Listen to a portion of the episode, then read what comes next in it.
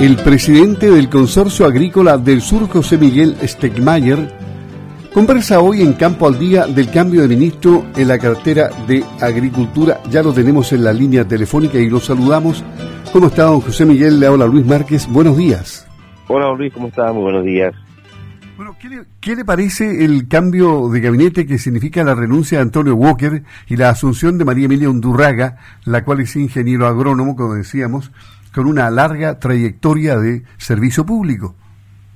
Mire, nos parece muy bien. Nosotros la conocemos a María Emilia ya hace mucho tiempo. Ella ha trabajado en los dos gobiernos del presidente Piñera en el ministerio y yo pienso que ella tiene todas las capacidades. Ella es una persona que tiene mucha preparación está muy bien formada en el ámbito todo el conocimiento de lo que es el tema agrícola y por supuesto todo lo que es el desarrollo rural y esperamos que sea una ministra que nos logre entender digamos perfectamente en todos nuestros problemas y avanzar con ella en los, desafíos que nos quedan pendientes. Es prácticamente un año en que va a estar ella cierto ahí liderando el ministerio.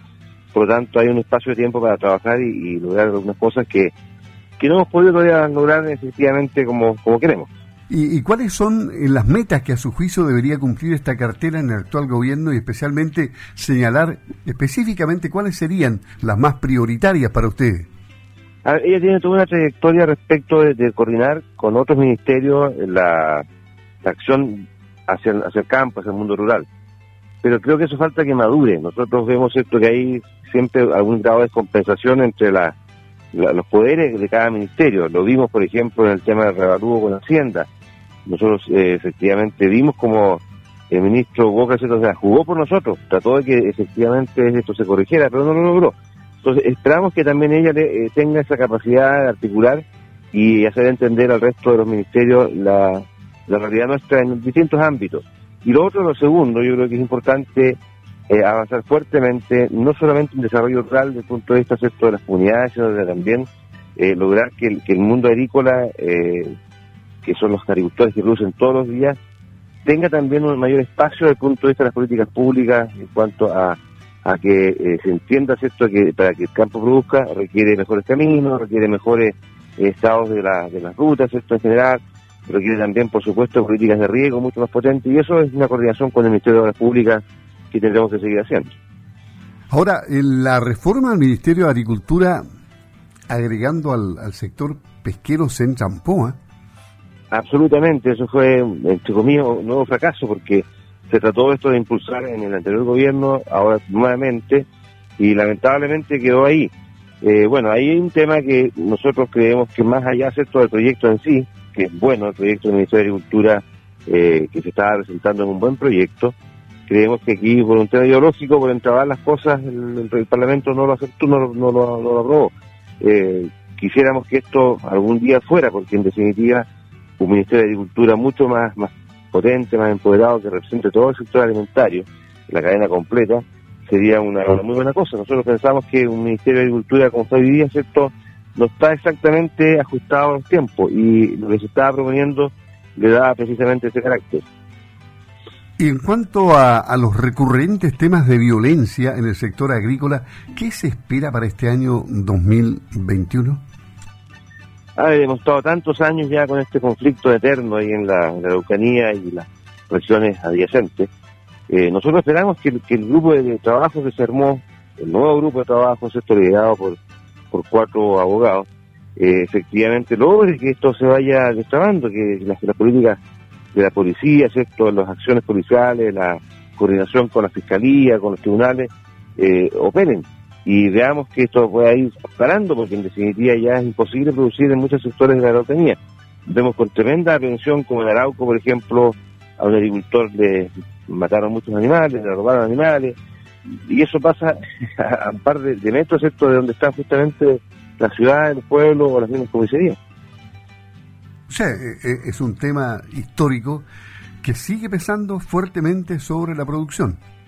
No, claramente, aquí vemos nosotros esto como la, la situación de, Arauco, de Mayeco, eh, se agrava cada vez más. Las empresas forestales, los contratistas forestales perdiendo sus equipos, transporte, maquinaria de cosecha, los agricultores, lo que pasó con este, este agricultor de Arauco es increíble. aquí se habla, ¿cierto?, de, respetar eh, la vida de los animales y resulta que mataron 30 animales a, balazos. eh, cosas así que en realidad en definitiva no podemos entender cómo se está llegando a este tipo de, de violencia. Pero entendemos también que aquí hay factores que están influyendo fuertemente y ahí creo que lo que es el, ocupar los territorios desde el punto de vista de acción criminal tiene que ver con otras cosas que no, no, es directamente relacionado con la causa mapuche, lo que sea. Aquí claramente hay narcotráfico, hay robo de madera. Nuevamente el Parlamento no aceptó este proyecto de ley, tampoco lo podemos entender. Aquí hay responsabilidad del mundo parlamentario tremenda, hay gente que está entrabando todo y está, está, siendo cómplice con esto, porque cuando no hay leyes suficientes para eh, enfrentar esta situación, también es responsabilidad del mundo político. Bueno, efectivamente el presidente Piñera eh, cataloga muy bien a, los parlamentarios que están tratando de suprimir algunas leyes que justamente están tratando de evitar la violencia. Claro, esto es la, famosa ley esta que se nuevamente se bloqueó ayer, anteayer, ¿cierto?, respecto al robo de madera. Eh, pucha, no la podemos entender. Aquí eh, están amparando con este tipo de actitudes, ¿cierto?, desde el Parlamento al delito. Eh, es una magia que está operando hoy día desde el punto de vista del robo de madera, es una magia desde el punto de vista del narcotráfico, y no se le dan las herramientas al gobierno para que efectivamente pueda controlarlo adecuadamente. Hoy día requerimos las herramientas, requerimos la legislación correspondiente y requerimos, por supuesto, también un compromiso mayor de parte de la ciudadanía que entiende que tiene que enfrentar esto con mucha más fuerza. Eh, aquí no hay, no hay una capacidad hoy día de entender que la gente del sur de la localidad están sufriendo a niveles que no se conocían y que además esto no exista una solidaridad de parte del país y también el mundo político respecto a esto nos parece tremendamente grave. Finalmente, un año con COVID-19, pero con vacuna, ¿sería un año con más oportunidades para la producción? Yo espero, yo espero que efectivamente la vacuna traiga ya un poco más de, capacidad de que la gente se mueva, que pueda volver a trabajar normalmente. En el campo hemos estado bastante bien. La verdad es que no podemos quejarnos desde el punto de vista de lo que ha pasado a nivel general. Pero, por ejemplo, vimos con, y estamos viendo hoy día todavía con bastante eh, favor, ¿cierto?, que mucha gente no puede cosechar su fruta. Hay gente hoy día que está con su a media cosecha, no hay mano de obra disponible.